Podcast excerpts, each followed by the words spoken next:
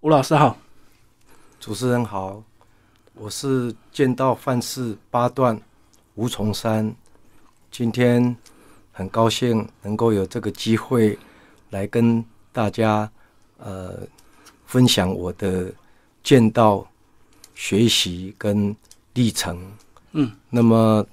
虽然我剑道打那么久，最主要就是没有中断的持续。嗯，那这中间在年轻的时候，是因为有老师的启蒙，但是更重要的就是有一部漫画叫做《好小子》，是那么吸引了我对于剑道的爱好。那打着打着，其中的变化有关剑道的比赛，如何能够赢，如何能够来进步，这些都是我在年轻的过程当中所获得的一个历练。嗯讲到漫画那个好小子，它里面有很多这个比较夸张戏剧性的一个这个呃戏剧张力啊，漫画的一个效果。可是见到真的是有所谓的这个天资吗？资质吗？还是说它真的就是靠苦练？像你们一段一段之间都要非常长的时间呢？那几乎都是用生命在累积，有有所谓的这个先天资质的影响吗？好的，这个问题如果按照我的体验，嗯，我非常乐意来跟主持人还有大家做个分享。就是说，任何一个活动、一个技能要学习、要表现得好，事实上都不简单，都需要下功夫。嗯，但是以剑道来讲，因为它的规矩很多，是但是它的规矩并不是限制你学习跟限制你发挥，它只是限制你不要去做越举的动作。譬如说，好小子的漫画里面嗯的比赛，你看到他比赛的时候很夸张的用跳起来啦，或者是跑着给你追啊，事实上这些都是属于让你去斗志跟让你去谋略的一个运用，所以就非常的有趣，非非常的好看玩。。嗯，哎，但是呢，这样子的过程当中，你只要不要违反了公平的比赛规则，那事实上这个就是你可以自由去发挥的地方。嗯，是的，那我们一路看这个，不管是台湾的剑士，或者是韩国、日本哦，当然是日本这个起源，它更多的一个高段的一个这个呃剑道老师，他们几乎都是五十年、六十年一直在练，所以真的都是用所谓的这个时间跟经验去累积的嘛。这个事情在台湾的过程当中，是因为以往有很多的老师在义务的推展，无私的在奉献，所以也带动了很多的见到学习的人在蓬勃发展。嗯那么日本是因为他们把剑道列为他们的国粹，嗯，所以他们所有的人、所有的家庭几乎都会选择去学习剑道，所以他们的人口就会比较多。哦，所以他们早期好像是必修，对不对？对，那么在前几年，他们又把剑道跟柔道列入高中以前的一个必修的课程。就是必修的体育课程，对对对，你不管是学剑道或学柔道，你必须要选一项，嘿嗯嗯是这样嗯嗯，子。所以他们发扬的就会更快，然后更更更加的有这样的一个这个成果，这样。呃，最重要是因为人口会比较多，嗯。所以人口会比较多，所以当然就会有不更多的成绩会产生。嗯老师，你要不要先从早年你那时候十一岁开始去学？你本来是打乒乓球，是。那如你有没有想过，如果那时候你真的打乒乓球持续到现在，你的人生会不会有什么不一样？跟现在见到这样子持续一辈子？呃，主持人这个问题非常好哈，就是说我以前是在打乒乓球，因为乒乓球在小时候很好玩嘛，嗯，那么是我的堂哥在旁边指导剑道、教剑道，那么等到我有空的时候，就叫我去学两招，对，所以用这样子启蒙起来。那么问题是在这样子的一个学习过程当中呢，呃，因为乒乓球是我有兴趣玩起来的，嗯，但是见到打着打着就变成是一个所谓的更能够让我在工作之余的一个休闲跟疏解压力的一个效果。嗯，然后更重要的就是它能够有非常好的含氧量的一个发挥，所以让我在不管是学业或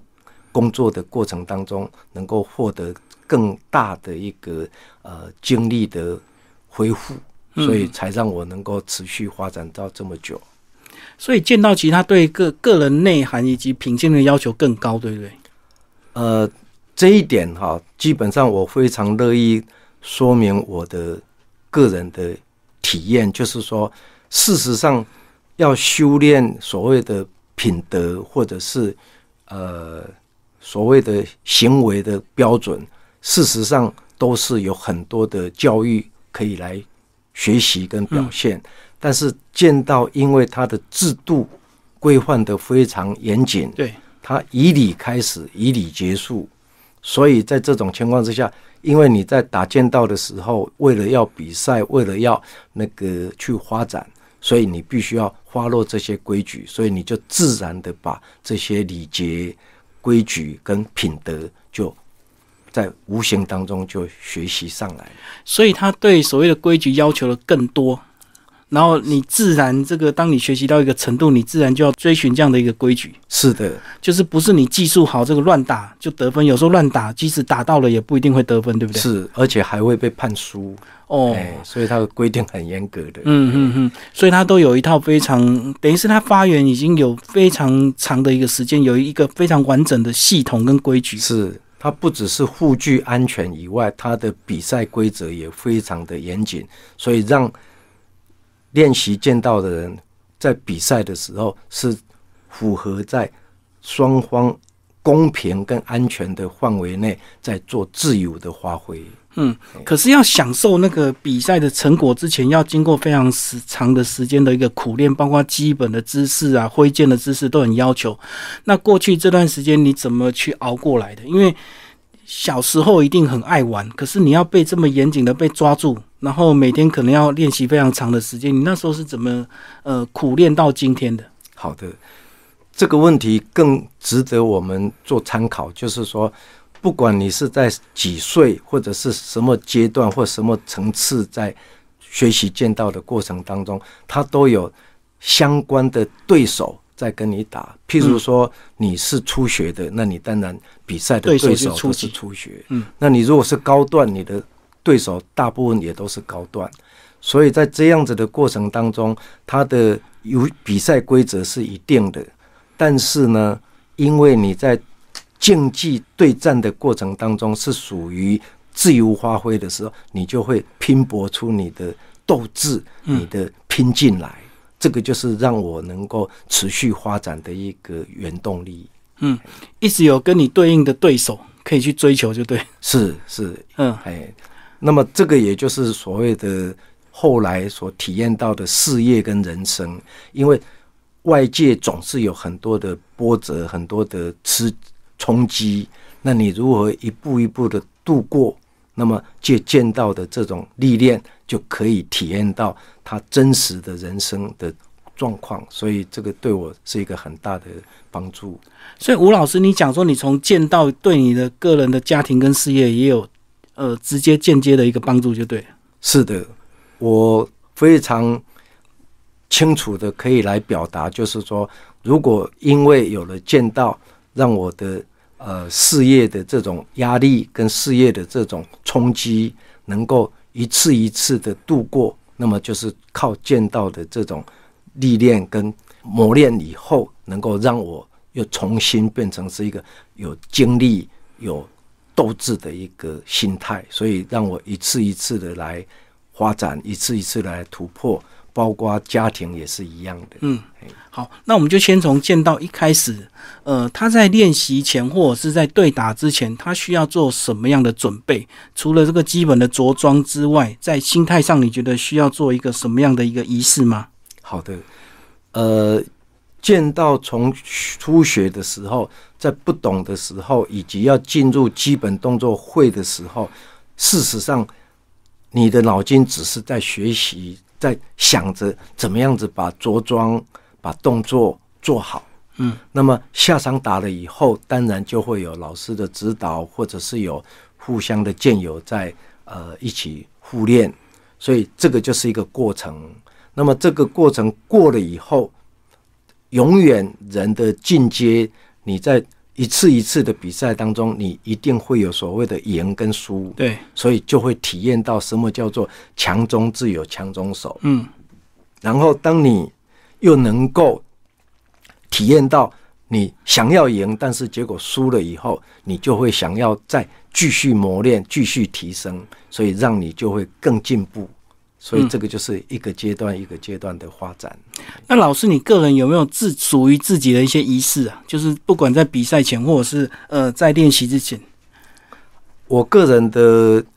要领是这样子，就是说，因为见到要比赛的时候，我都会在除了基本大家都知道的热身跟思想的一个准备以外，我更重要的还会去自我模拟想象？下一次的情境。当我下场的时候，是要练习，还是要自我要求，还是要跟对手比？那么对手的强弱是怎么样子的一个状况，我都会在脑筋里面自我模拟演练。那么下场的时候，基本上就会很容易适应，也不会有怯场的情形。剑道才在日本发展的这个非常的这个呃，算是完整了。那你觉得跟所谓的这个东方体型有关系吗？就是欧美人士如果像我们所谓的这个人比较高，手比较长，是那他从这个身体延伸出来的逐渐的距离又更长，是。所以体型高大会不会比较占优势啊？呃，按照我所理解的，跟我所看到的哈，剑道最适合表现所有运动或竞技里面的这些武术。为什么这样子讲呢？因为剑道它是有竹剑，对所以拿在手上是手的延伸，对，所以你即使个子高，基本上我因为剑道的剑更长，所以你个子高没用。虽然你剑拿起来也会比较长，但是因为剑道是可以四两拨千斤，可以呃，就是所谓的就是叫做把所有武术的要领都加上去的时候，所以个子高，假设你两个人都一样个子高，那不可能的状况，是因为个子高只有个子高的优势，他就没有反应的优势，也就没有速度的方面。速度的要领，这个是综合性的。我在看剑道比赛，好像都是打到为止嘛，就点到为止，然后就回到原位了。是是，所以等于是你只有某部分的强项是不足以完整的去赢一个比赛，嗯嗯，哎，所以只有靠强力肌肉或者是个子长短都没有办法涵盖完整的赢。所以不像那个摔跤，那摔跤就是真的可以体型或者是蛮力就可以这个比较优势。对，因为它是要近距离接触，剑道是没有的。那剑道就是一定的距离之后打到，哎，双方就会回到原位了。是是是，就是以理，就是像老师讲的，以理开始，然后以理结束这样子。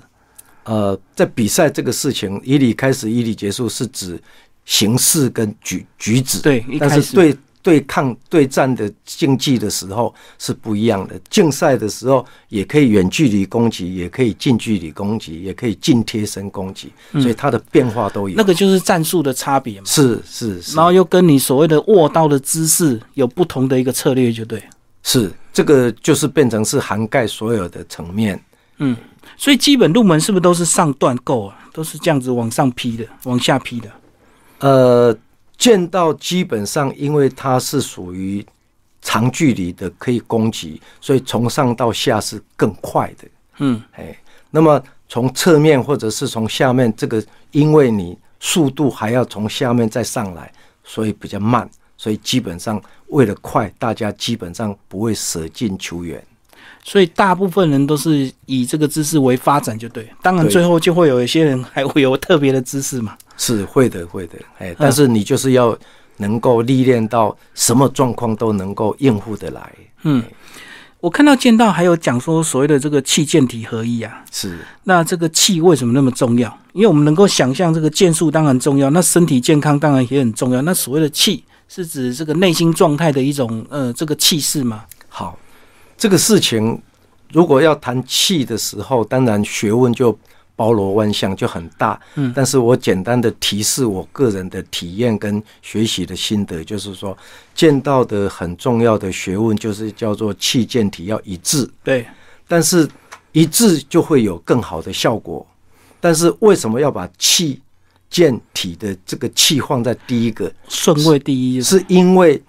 你如果能够懂得喊声音，就是让你的身体跟你的剑是一致到的时候，那么大家都知道，气的发音最有力量的就是腹部，我们嗯，一般传统叫丹田。丹田，所以，当你花了气以后，你的所有的力量跟肌肉就不会局部的去用力，你就会变成是全身一致的用力。为什么呢？因为你的丹田是包括在身体的最中心点，所以你最中心点去一致的发力的时候，发气的时候，它的力量就会是完整，而不会是有的人只有手出力，有的人只有脚出力。这样子的时候，这支箭所表现出来就不会是最有效、最柔软，而且是最快的。嗯，所以在发声的时候，通常都是打击到的时候才会发出那个声音嘛。是的，一定要这样子才能够是属于一致，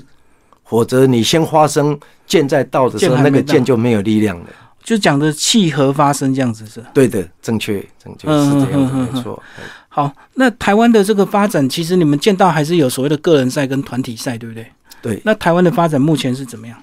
呃，基本上因为全世界有世界剑道联盟的这种共同的一个比赛规则，所以在比赛的过程当中，主要就是有个人赛跟团体赛。对，但是台湾因为为了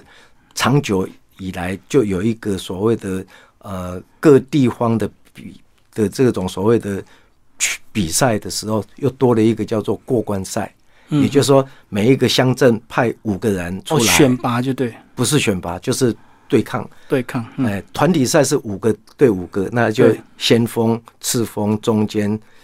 呃，副将、主将这样子来打啊，输赢就结束，然后就下台啊。如果平手就平手，然后再看积分。嗯哼，那另外还有一个就是团体的过关赛，就是说我们五个人排出来以后，那我第一个人跟你打，如果我赢了，我就继续打，打你第二个。甚至于有的人就是第一个就把对方的五个全部打趴打掉，哎一个打五个，对对，不对？所以这个就是也是一个非常好玩的地方。嗯哎，那他目前也是奥运的一个比赛项目嘛？目前见到他，因为全世界有见到的组织已经超过一百六十个国家，嗯所以在这样子的情况之下，他还没有加入亚奥运项目，但是他已经有一个比较大的比赛，就是本来就固定有的，就是世界剑道联盟的这种所谓的单项剑道的比赛世界赛。嗯，又在二零一零年又有了一个，就是世界运动总会所办的叫做武博会，也就是武术搏击大会，就是俗俗称的叫做武术的奥林匹克比赛，哦，叫做武博会。就是把很多武术综合起来，就对。对，就把十六种项目的剑道其，中一个。哎，剑道是其中一个。嗯，老师，你要不要讲二零一零那个北京武博会那一次？你是在那一次比赛拿到这个最高的这个八段范式吗？呃，是这样子的。二零一零年刚好是世界运动总会所举办的这种世界呃武术搏击大会，第一届是在北京举行。那么那一次，因为这个是属于全世界第一次有举办所谓的八段赛，嗯，最高级别的八段赛。那么在那一次的比赛，我刚好代表那个去比赛的时候，就得到了个人赛的八段赛的第三名。铜牌。嗯，哎，那么要特别讲一下，就是因为这一次的比赛八段赛的第一名是日本的一个所谓的呃教师，全部教剑道的老师里面的三十二个省份里面的冠军在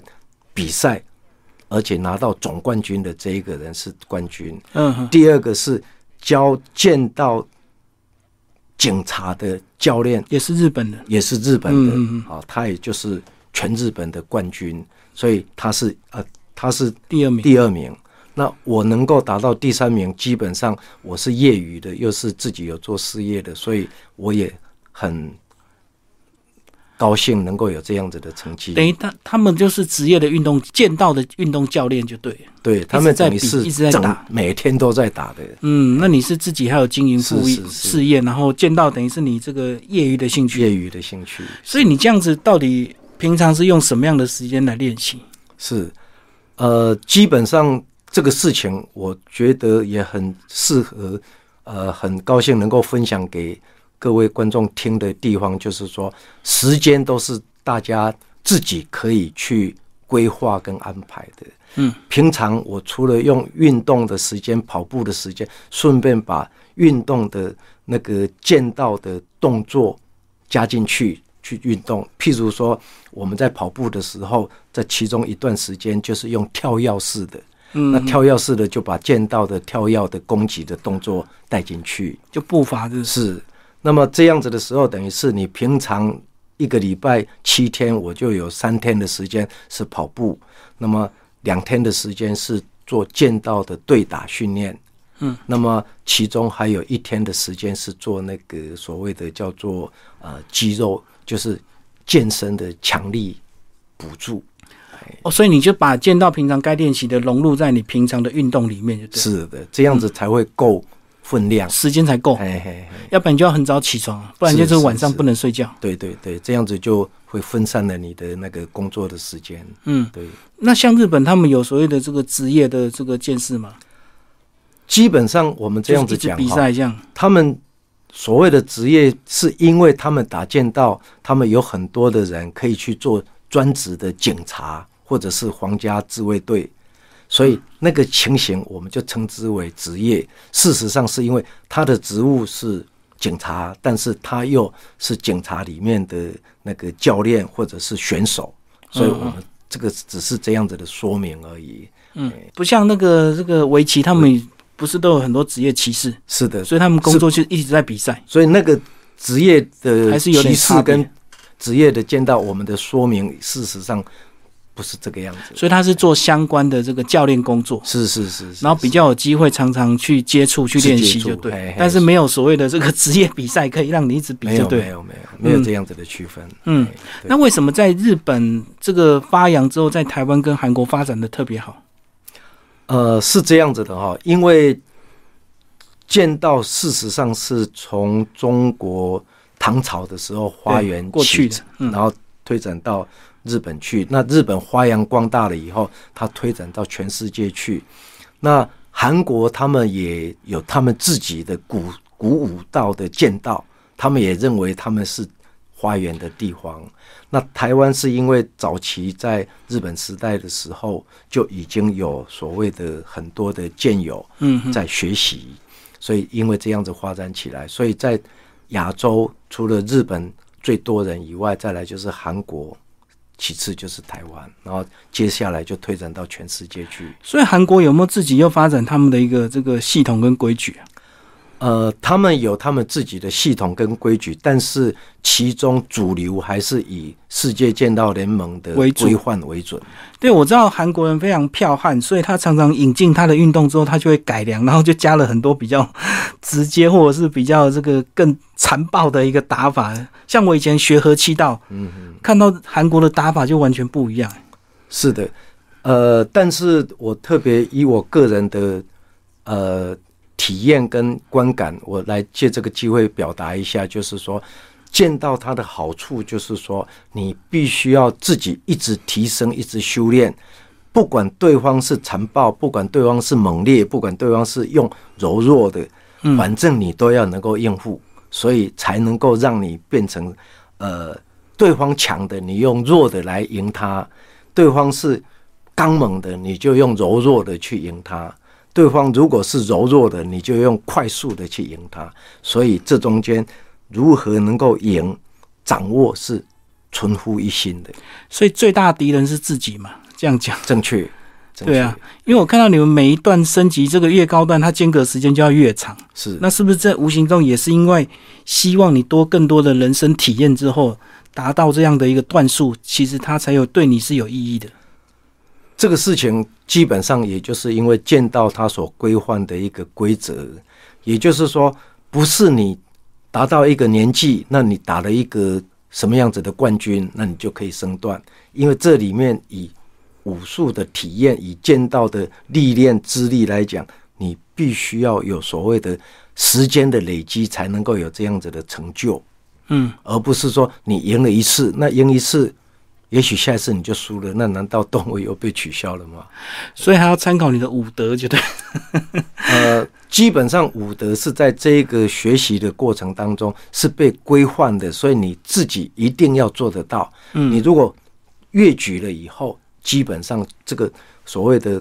呃大家所共识的这个范围就不符合。嗯，所以不是你技术很好，你拿了很多冠军，你就能够得到一定的段位，还是要配合时间就对了。是是是，它的规则就是这样子。等于剑道也是一种人生呐、对不对？哦，就是不是呃纯粹追求武术的技巧而已。对，也就是说，我刚刚进来的时候看到我们的那个标语，就是呃，品味人生跟掌握人生哈。嗯，事实上，我也可以再讲，就是说，剑道它可以让你悠游人生，因为是很好玩的，而且你学好了以后，你就可以适应各种冲击、各种外在的这些变化。嗯，最后老师讲一下，你已经到了这个最高段的八段范式哦，你觉得这就是剑道的一个最高境界吗？或者是说你的比赛成绩还可以再更好？这个问题非常的高明哈，但是我想，如果你讲说以八段的呃背景来谈这个问题哈，我是非常乐意再来表达，就是说我没有必要再讲高空的话，嗯但是我要去印证以前老师告诉我的，就是每一个阶段他都会从头再来。什么叫从头？不是说从头叫你再去学基本，而是从头会有在那个阶段的学习的空间。所以以我现在的学习，我在前天还在跟一个一个之前做过国手的一个学生讲，我说你在每一次的练习当中，你还要加入基本动作，那么你才会更进步。所以我现在的年纪、现在的背景、现在的段位，我也必须要从基本动作再去加强。哦，一直要回复的练习就对。对，一哎，主持人非常好，就是说一直回复的练习以后，那么我的水平就会一直提升。嗯，